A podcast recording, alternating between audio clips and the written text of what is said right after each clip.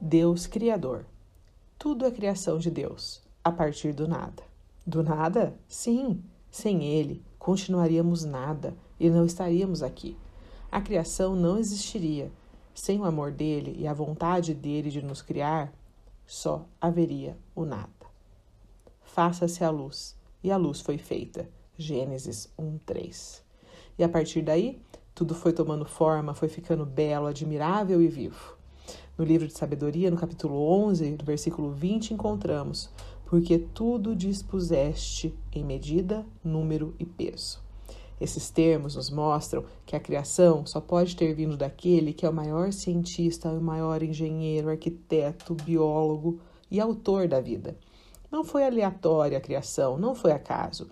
Foi concebida, conceituada, calculada, estudada, desejada e foi feita com a autoridade de quem tem autoridade para tal. E quem é a obra-prima da criação?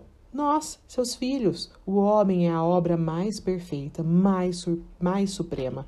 É a prova mais cabal da existência de Deus.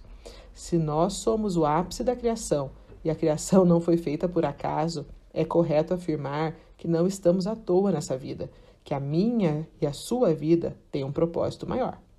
Vamos pensar ao contrário: se substituirmos a nossa filiação divina pelo acaso, tudo perde o sentido, tudo perde a razão Vamos viver como?